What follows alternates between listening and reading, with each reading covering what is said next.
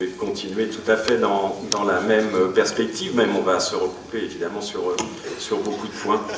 Euh, donc c'était effectivement notre point de départ, c'est cette question, comme vous l'avez vu, c'est cette question de la, du statut particulier qui a été donné à la valeur économique dans la série euh, traditionnelle des valeurs sociales.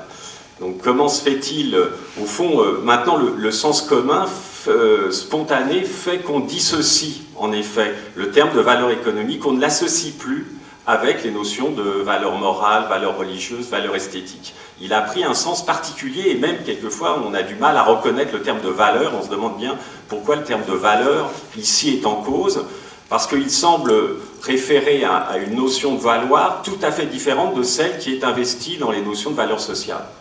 Et que, au fond, on peut dire euh, assez sérieusement que toute la, la, constitution de, l'économie en, tant, que discipline autonome est, entièrement fondée sur cet acte-là, sur la théorie de la valeur. C'est comme ça qu'historiquement, euh, la théorie euh, économique s'est fondée à partir d'Adam Smith et de Ricardo et des classiques, c'est en mettant en avant euh, l'idée de valeur et en lui donnant une forme substantielle, puisque à leurs yeux, elle était liée à la dimension du travail à travers un certain nombre de choses plus ou moins complexes, mais essentiellement, on pouvait déterminer la valeur des choses objectivement, en dehors, en quelque sorte, de la relation de l'acteur aux choses. C'était euh, les choses elles-mêmes, à travers les liens que tissaient entre, les producteurs, la division sociale du travail, qui faisaient que euh, les marchandises avaient une valeur. Et donc cette valeur, euh, comme il a déjà été dit, s'impose, la notion de valeur économique, c'est ça qui est étrange,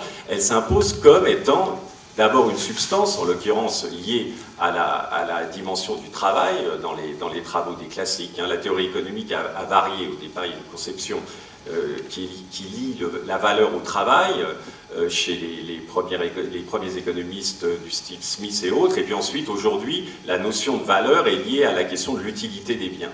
Mais fondamentalement, dans les deux cas, c'est le même geste. C'est quelque chose qui euh, l'objective, qui le, qui le détermine, qui, qui met comme, euh, qui met en avant la relation aux choses par rapport à la relation aux individus.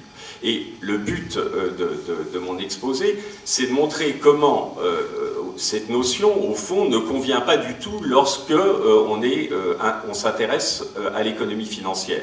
Comment cette idée d'objectivité de la valeur rentre particulièrement en crise dans ce cas-là.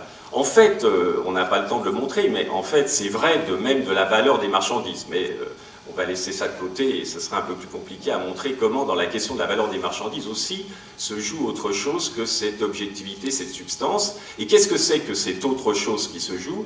C'est euh, ce moment des croyances collectives. C'est pour ça, c'est ce rôle des croyances et des représentations collectives qui sont, à notre sens, les fondateurs euh, de, la notion de valeur, y compris pour la, valeur économique. Et donc tout le programme qu'on essaye de développer, c'est un, programme qui, en quelque sorte, veut euh, réconcilier l'ensemble des sciences sociales, plus exactement veut faire cesser euh, euh, de donner à l'économie ce statut très particulier qui est là et totalement autonome par rapport à, l'ensemble des sciences sociales, en montrant qu'en fait, toutes ces sciences sociales ne parlent que d'une même chose qui est la valeur et, qu'elles en ont en fait la même définition.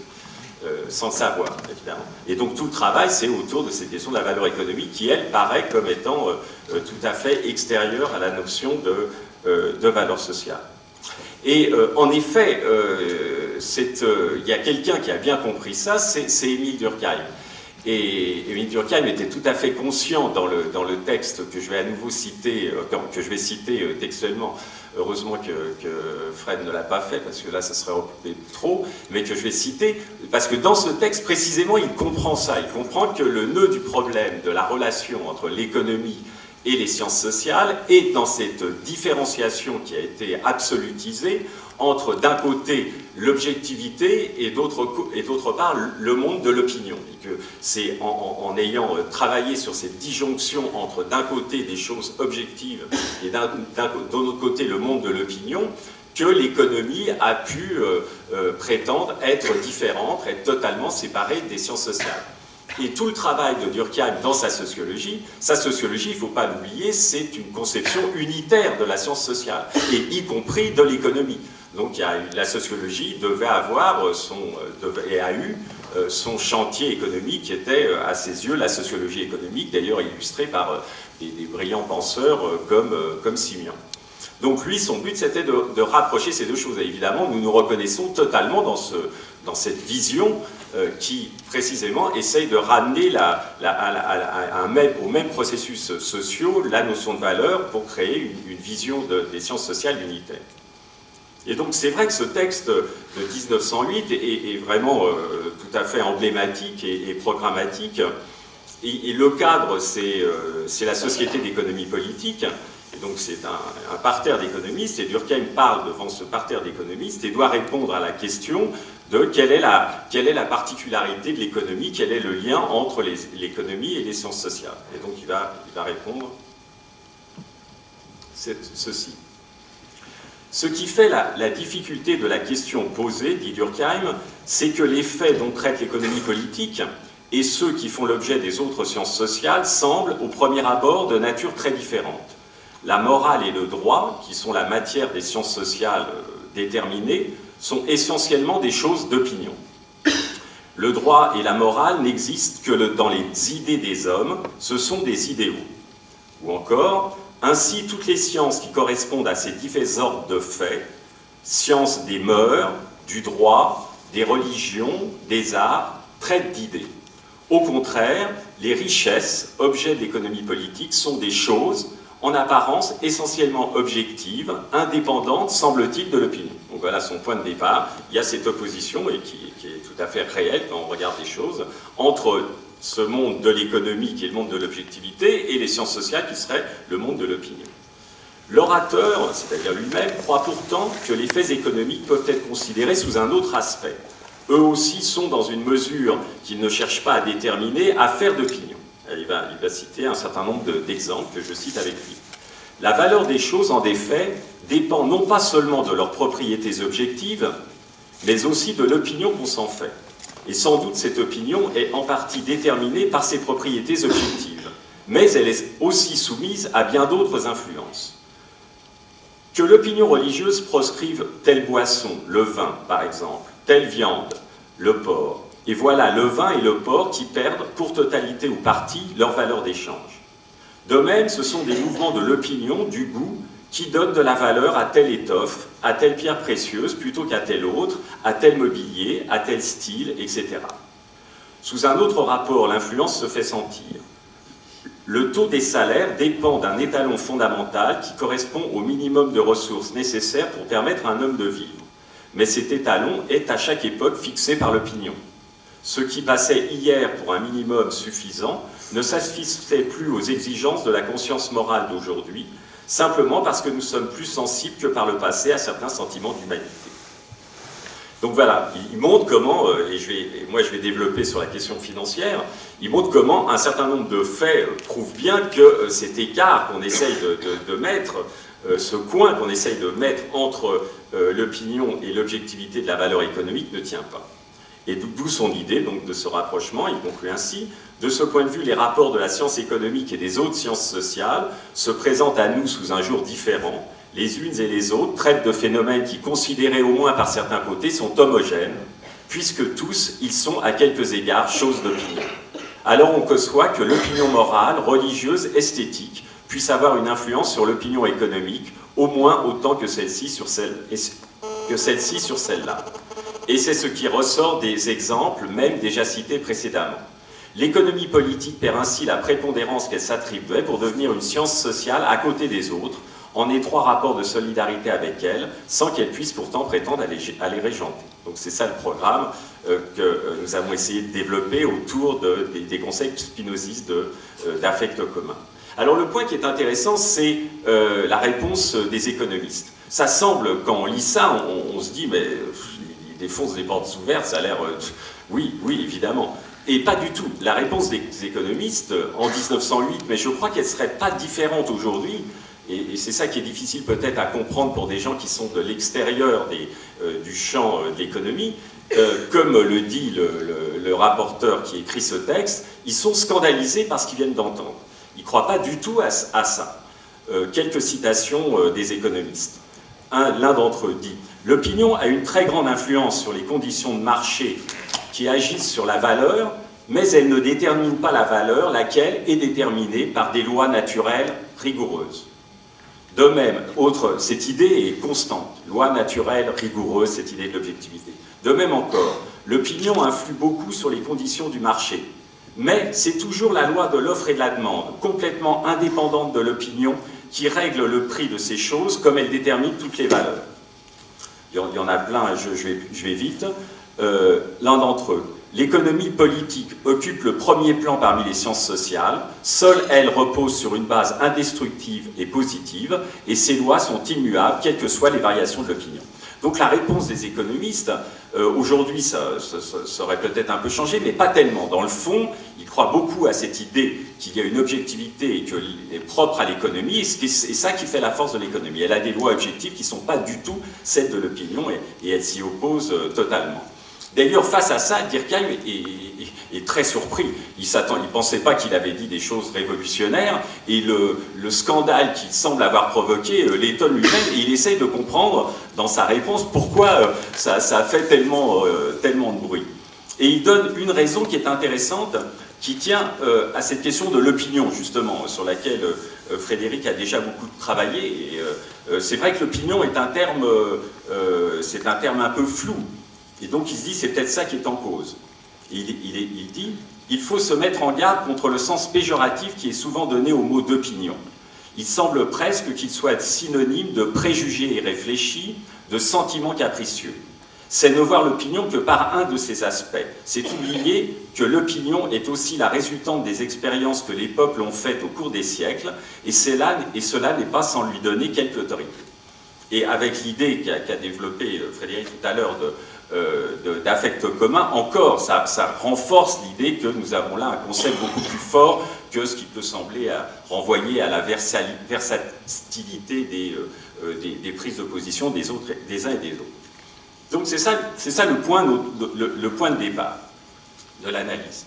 Alors on l'a, euh, comme, on, l'a déjà dit, on, l'a utilisé dans, un premier cas que je ne vais pas développer, mais que je cite quand même parce que c'est intéressant, c'est la question de la monnaie. La question de la monnaie est paradoxalement extrêmement importante. Paradoxalement, en fait, la monnaie est un objet que les économistes ont beaucoup de mal à saisir. Paradoxalement, euh, avant que j'ai parlé, parce que maintenant ça doit sembler, ça semble beaucoup plus clair pour la raison suivante, c'est que euh, ce, que comprend bien l'économiste, c'est la relation au bien, c'est la relation avec des objets, parce qu'il y a une utilité qui est donnée dans ces objets, maintenant c'est plus la valeur travail, c'est l'idée de l'utilité, il y a une utilité qui est donnée dans ces objets, donc la relation à l'objet se comprend dans ce cadre objectiviste euh, que nous essayons euh, de, de circonscrire aujourd'hui. La question de la relation à la monnaie est beaucoup plus compliquée. On voit bien que dans, son, dans, sa réalité, elle renvoie à une, à une fascination, à, une puissance propre qui nécessairement échappe totalement au cadre instrumental de l'économie. Et c'est pourquoi l'économie, dans son fondement, est toujours une économie sans monnaie. C'est ça qui est paradoxal, mais les grands théorèmes, les grandes, les grandes constructions de la théorie économique euh, moderne sont des économies sans monnaie, c'est-à-dire dans, dans, lesquelles les, individus ont des rapports qu'aux objets. Parce que la, le rapport à la monnaie, on voit tout de suite qu'il a une dimension nécessairement collective. Il renvoie à quelque chose qui est collectif, qui est une croyance collective dans la valeur d'un bien, Quelque chose qui donc échappe déjà à ce cadre étroit euh, de cette notion de, de valeur. Mais l'autre chose que je voudrais analyser maintenant, donc, c'est sur les questions des croyances financières. Alors, euh, on peut dire plusieurs choses sur, sur, ces, sur les croyances financières. D'abord, euh, je pense que l'époque qu'on a vécue est assez intéressante parce qu'elle montre un premier point, qui n'est pas le point central de mon exposé, mais qui, qui, qui doit être ici souligné c'est à quel point l'économie n'est pas, pas euh, simplement, et même peut-être pas majoritairement, un discours dont l'intérêt social serait d'expliquer des phénomènes. Je crois que la, grande puissance, ce à quoi sert l'économie fondamentalement, c'est elle sert à créer un monde.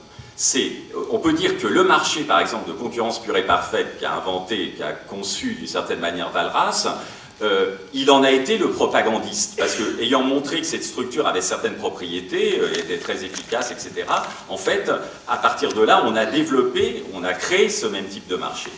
Et donc, il y a un côté, euh, je crois qu'il faut, que peut-être vous êtes déjà, sur lequel vous êtes déjà conscient, mais que l'économie, c'est pas tant une science qui réfléchit comme d'autres sciences, l'histoire, sur ce qui s'est fait et pourquoi ça s'est fait, et qui donne des cadres d'intelligibilité, certes elle fait ça aussi, mais sa grande vertu et son grande utilité sociale, c'est qu'elle transforme le monde. Donc l'économie est, fondamentalement, de ce point de vue-là, on pourrait dire une idéologie, sans euh, forcément lui mettre un attribut péjoratif, c'est une idéologie, elle essaye de construire un monde, c'est l'idéologie au fond de l'individualisme, euh, d'un monde où les, acteurs ont beaucoup de liberté, ils peuvent uniquement intervenir avec des objets, etc. Et donc c'est ce monde-là que l'économie sert, à construire. Donc ce côté, comme on dit, performatif. c'est très visible dans la crise que nous avons vécue. Car le système financier, il faut en être bien conscient, qui a été créé et qui est entré en crise, c'est le système financier tel qu'il était pensé par les manuels de la théorie économique. Le système financier, euh, ce système financier qu'on dit dérégulé, avec des marchés financiers euh, énormes, euh, qui, qui, atteint maintenant aussi le crédit, c'était quelque chose qui n'existait pas au départ. Et d'une certaine manière, elle a été, c'est une création aussi des économistes.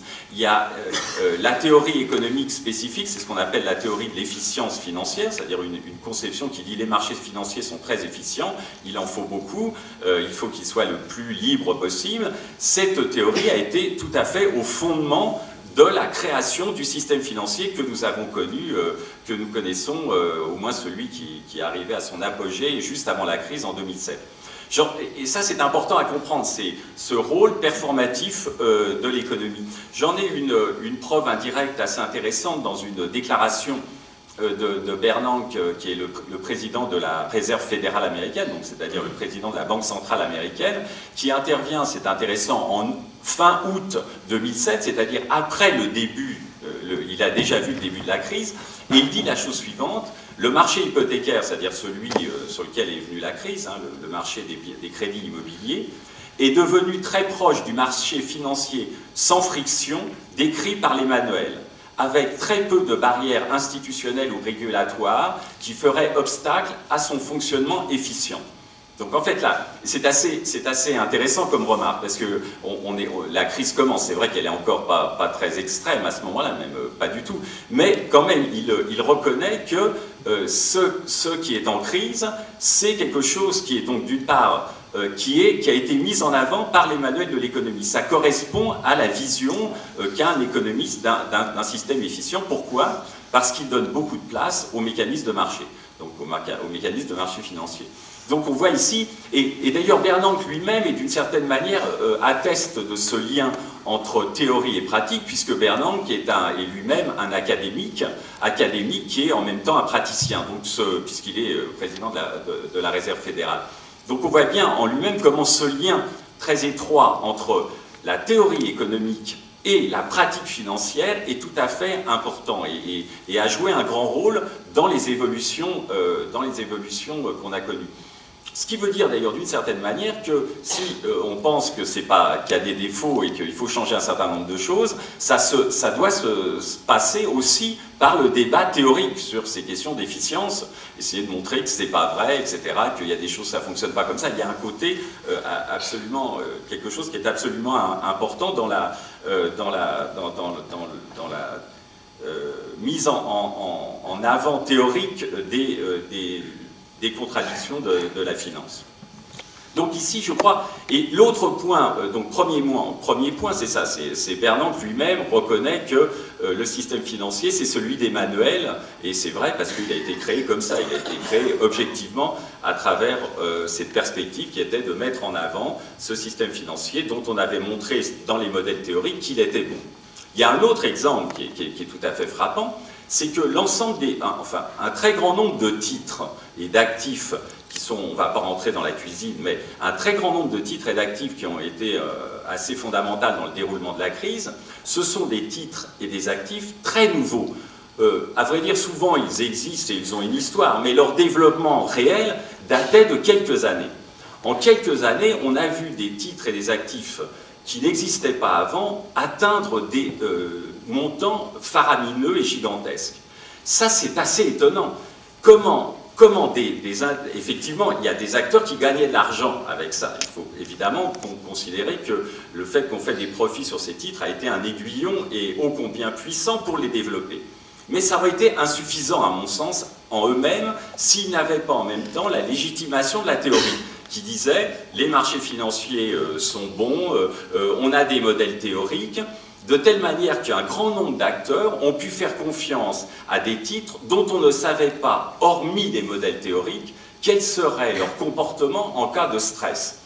C'est assez rare, c'est d'ailleurs assez, je veux dire, on ne peut pas manquer d'être fasciné par ça, de voir à quel point cette finance euh, hypertrophiée a pu se développer sur la base de, conceptions purement théoriques, à quel point il fallait une croyance dans la théorie pour croire que les choses allaient se passer comme, euh, comme, il, était, euh, il était.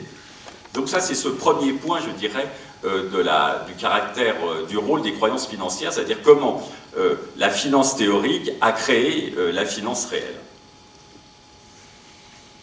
Et je crois que c'est ce lien entre l'appât du gain et la légitimation par le discours théorique qui a rendu l'euphorie et la, finance aussi puissantes. C'est cet alliage des deux qui fait qu'elle elle, s'est transformée de manière absolument massive.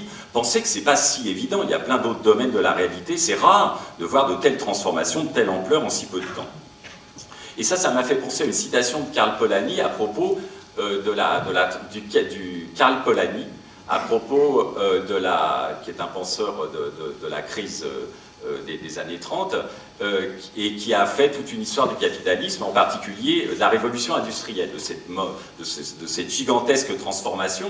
Ça, y fait penser, à la fois d'ailleurs à travers les, propos de Marx. Et il disait à propos de ça, de cette transformation du capitalisme industriel qui a changé la figure du monde, il disait le mécanisme que le, le mobile du gain mit en branle ne peut se comparer pour ses effets qu'à la plus violente des explosions de ferveur religieuse qui est connue l'histoire. C'est vrai qu'il y a quelque chose de semblable entre cette croyance collective qui déplace des montagnes et les croyances religieuses, qui, nous ramènent évidemment à notre, à notre euh, point de départ. Donc il y a quelque chose en effet dans cette capacité d'avoir transformé euh, les gens, les mentalités, les projets, d'avoir cru en un certain nombre de choses qui est tout à fait euh, important.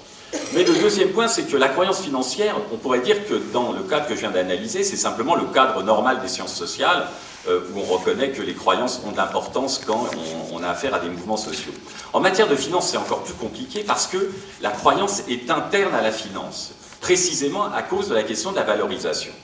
Donc, euh, la, croyance qu'on appelle néoclassique, néoclassique c'est le terme qu'on donne à la théorie contemporaine, on dit que c'est la théorie néoclassique, euh, avant il y avait les classiques, maintenant il y a néoclassique. Donc la théorie néoclassique, celle qui croit en l'efficience des marchés financiers, comment elle a procédé? Ben, Elle a procédé par l'extension du modèle de marché objectif au modèle de la, de la finance. Et donc, elle a mis en avant l'idée qu'il y avait des, valeurs, ce qu'on appelle les valeurs fondamentales, et qu'elles étaient objectives. C'est-à-dire, à tout titre, il y a une valeur, on peut déterminer une valeur, et d'un seul coup, le mécanisme de prix devient assez simple, c'est que le prix doit euh, s'identifier à la valeur préexistante. Donc c'est un modèle très simple intellectuellement à comprendre. Le problème, c'est que quand on regarde ça de près, c'est que c'est compliqué. Pourquoi? Parce que qu'est-ce que c'est que la valeur d'un actif? La valeur, prenons la valeur euh, d'un crédit ou prenons la valeur d'une action, c'est toujours la même chose. N'importe quel actif, c'est la même chose. La valeur d'un actif, c'est toujours lié, d'une manière euh, globale et générale et conceptuelle, à ce qu'elle va vous donner dans le futur, à ses profits futurs. C'est ça un actif. Dans le cas d'une action, c'est des dividendes. Pour un crédit, la question c'est est-ce que euh, le l'emprunteur va faire défaut ou pas. Donc c'est toujours, ça renvoie à des événements futurs. Donc consubstantiellement, un, actif financier, c'est une promesse sur le futur. Donc, valoriser un actif financier, c'est euh, euh, estimer les probabilités d'événements futurs. C'est se projeter dans le futur et dire il va se passer telle ou telle chose. Donc, on voit bien qu'il y a une grande difficulté. Et que pour rendre ça objectif, alors pourquoi telle ou telle chose se passerait plutôt que telle autre? Euh, pour résoudre ce problème, la théorie néoclassique, je ne rentre pas dans ces détails techniques, mais a été obligée de faire des, hypothèses extrêmes, c'est-à-dire de considérer que le monde était probabiliste et qu'on pouvait savoir aujourd'hui, à l'instant T, quelles étaient les possibilités dans le futur. Donc il, a objectivé en quelque sorte l'avenir, en disant l'avenir, on peut l'objectiver. À partir de ça, si on peut l'objectiver, alors on peut donner une valeur objective aujourd'hui au, au. Le problème, c'est que, euh, évidemment, on ne peut pas faire ça car nous ne savons pas, et c'est en cela que nous sommes aussi keynésiens, car ça c'était une idée de Keynes, en fait, nous ne savons pas ce que sera le futur. Et on peut en avoir des idées très différentes les uns et les autres, et personne ne peut avoir raison l'un contre, l'autre. Il, y a une, incertitude radicale quant à savoir ce que sera le futur. Ne serait-ce que d'ailleurs que parce que ce que nous allons faire va avoir des effets sur le futur. Donc la manière dont nous allons valoriser aujourd'hui aura aussi des effets sur le futur. Donc, premier point de cette question de valeur, on voit bien que ici, la notion d'objectivité ne, fonctionne plus du tout. Il faut faire des hypothèses héroïques pour arriver à donner un sens à l'objectivité d'une valeur, c'est-à-dire penser qu'on peut probabiliser le monde, on sait que demain il se passera telle ou telle chose. Mais eh, quand vous regardez en, arrière, il s'est toujours passé autre chose que ce qu'on avait prévu. Donc cette question, évidemment, euh, c'est une mauvaise méthode. Le deuxième point, qui est encore plus important peut-être, c'est que de toute façon, le marché se moque de cette valeur fondamentale. Un marché financier, c'est un marché sur lequel vous gagnez de l'argent. Il n'y a pas un meneur des jeux qui est derrière le marché et qui de temps en temps s'arrête et dit Vous, ah oui, vous avez calculé la, bonne valeur, bravo, je vous rémunère parce que vous avez calculé la bonne valeur. Ça, ça n'existe pas. Comment est-ce qu'on fait de l'argent sur un marché? On fait de l'argent quand on anticipe ce que le marché va faire qu'il ait eu raison ou qu'il ait tort, ça n'a aucune importance. Si euh, le marché, dans le cas de la bulle Internet, se met à monter et que je vends quand, le prix est très haut et, je gagne de l'argent, même si ce prix n'a aucun rapport avec les valeurs fondamentales euh, euh, s'il y en avait une. Donc le deuxième point, c'est que la, la notion d'objectivité aussi ne fonctionne pas parce que sur un marché, on est dans des relations stratégiques entre acteurs et chaque acteur financier essaye non pas de déterminer quelle est la valeur fondamentale, quelle est la vraie valeur, il essaye surtout de déterminer qu'est-ce que l'opinion du marché va penser que la vraie valeur va être. Et ça donne lieu à des choses qui, qui illogiques, mais qui deviennent tout à fait logiques. La bulle immobilière qu'on a connue, cette bulle fantastique qui a précédé la crise de 2007, euh, là on est dans, un cas évidemment très troublant pour l'économie. Comment se fait-il que ces prix explosent de cette manière-là? Euh, l'économiste, qu'est-ce qu'il répond d'habitude à ça? Il dit normalement, il y a des contre-forces. Euh, les, marchés concurrentiels sont des marchés qui s'autorégulent. Quand le prix augmente, euh, le prix des chaises augmente, eh bien la demande de chaises diminue. Parce qu'elles sont trop chères, on préfère s'acheter des tabourets ou des canapés. Et par contre, l'offre de chaises augmente parce que les producteurs de chaises font des profits. Donc, ils ont en tête ce mécanisme-là, qui est le mécanisme concurrentiel. Et ça, ça explique, vous comprenez bien pourquoi, quand le prix augmente, ça crée des contre-forces qui ramènent le prix vers, son niveau euh, d'équilibre. Mais pour le marché financier, c'est pas du tout comme ça. Quand le prix augmente, au contraire, il y a beaucoup plus d'acteurs qui ont intérêt à acheter. Pourquoi? Parce qu'ils ont constaté que le prix ayant, euh, ayant cru, par exemple, de l'immobilier, il y a des gens qui ont fait des profits, ceux qui avaient acheté à la période passée. Et euh, donc, d'où l'idée que euh, bah, je vais faire comme eux et je vais acheter, d'autant plus que quand j'achète, ça fait augmenter le prix, donc ça continue à, à, nourrir la bulle.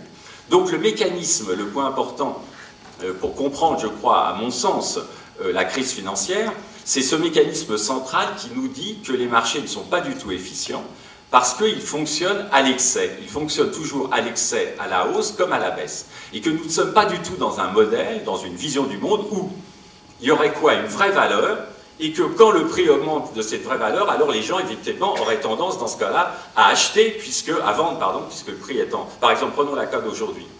Le, le, prix est très très bas. Qu'est-ce que nous dit la théorie de l'efficience? Le prix est très bas, tout le monde doit acheter, puisque le prix est bas par rapport aux vraies valeurs. Et normalement, s'ils achetaient, évidemment, ça permettrait de supprimer la crise, puisqu'ils achèteraient et ça augmenterait les prix. Qu'est-ce qu'on constate? Le prix est très très bas, mais personne n'achète. Parce que la question, c'est pas celle de la vraie valeur. Les gens, on ne sait pas du tout. C'est comme je l'ai expliqué. D'abord, c'est difficile à donner un sens. Ça dépend à ce que vous. Le, le valeur, c'est ce que disait Fred tout à l'heure. Vous prenez un crédit subprime. Qu'est-ce qui vaut aujourd'hui? Bah, ça dépend de ce qui se passera demain. S'il y a de la relance euh, et l'immobilier euh, va mieux, bah, peut-être qu'ils pourront rembourser ces emprunteurs. Si ça décroît, ils ne rembourseront pas. Donc il y a une incertitude sur, cette chose-là. Et de toute façon, ce qui intéresse pourquoi personne ne vend, c'est parce que tout le monde anticipe que le prix va continuer à baisser. Et ils ont bien raison, parce que quand ils regardent dans le passé ceux qui se sont amusés à acheter avant, ils ont perdu beaucoup d'argent. Donc on voit qu'ici, qu'il y a des mécanismes euh, financiers qui mettent en défaut totalement l'idée qu'il y a une vraie valeur. la, manière dont se forme un marché, c'est une manière un peu complexe, comme j'ai essayé de montrer, ce que j'appelle autoréférentiel, c'est-à-dire que les acteurs essayent toujours d'anticiper ce que les autres vont faire. Et qu'on est dans ce jeu-là, et ce jeu-là est beaucoup plus compliqué qu'un jeu avec une, vraie, avec une vraie valeur. Donc de temps en temps, il se passe ce qu'on a, qu'on a, constaté dans les périodes de hausse ou de, baisse, c'est qu'il y a en effet des, l'adhésion collective à des, croyances et à des représentations à un moment donné, ce qui fait que ça structure fortement les marchés. Ça l'a fait à la hausse et en ce moment ça le fait à la baisse. Donc il y a quelque chose comme une, espèce d'objectivité qui s'impose aux acteurs. Mais cette objectivité, elle est de la nature de la production collective du groupe. Donc euh, euh, ici, on est tout à fait... Euh, la valeur financière, me semble-t-il, est vraiment le bon exemple, enfin, un des exemples, mais peut-être le plus illustratif de notre thèse, que de montrer, premièrement, que cette idée de substantialisation et d'objectivation de cette valeur n'a pas de sens, on peut pas, ça n'a pas de sens, ça ne rend pas compte des phénomènes réels, mais qu'au contraire, penser ces phénomènes réels en termes de croissance, de croyances collectives, de représentation, euh, de, puissance de la multitude, où chacun essaye de savoir ce que les autres pensent, et ces choses-là s'objectivent et s'extériorisent dans des prix, est beaucoup plus, euh, euh, beaucoup plus cohérent et permet de penser de manière beaucoup plus satisfaisante les phénomènes de crise qu'on constate aujourd'hui. Voilà. Merci. Merci beaucoup.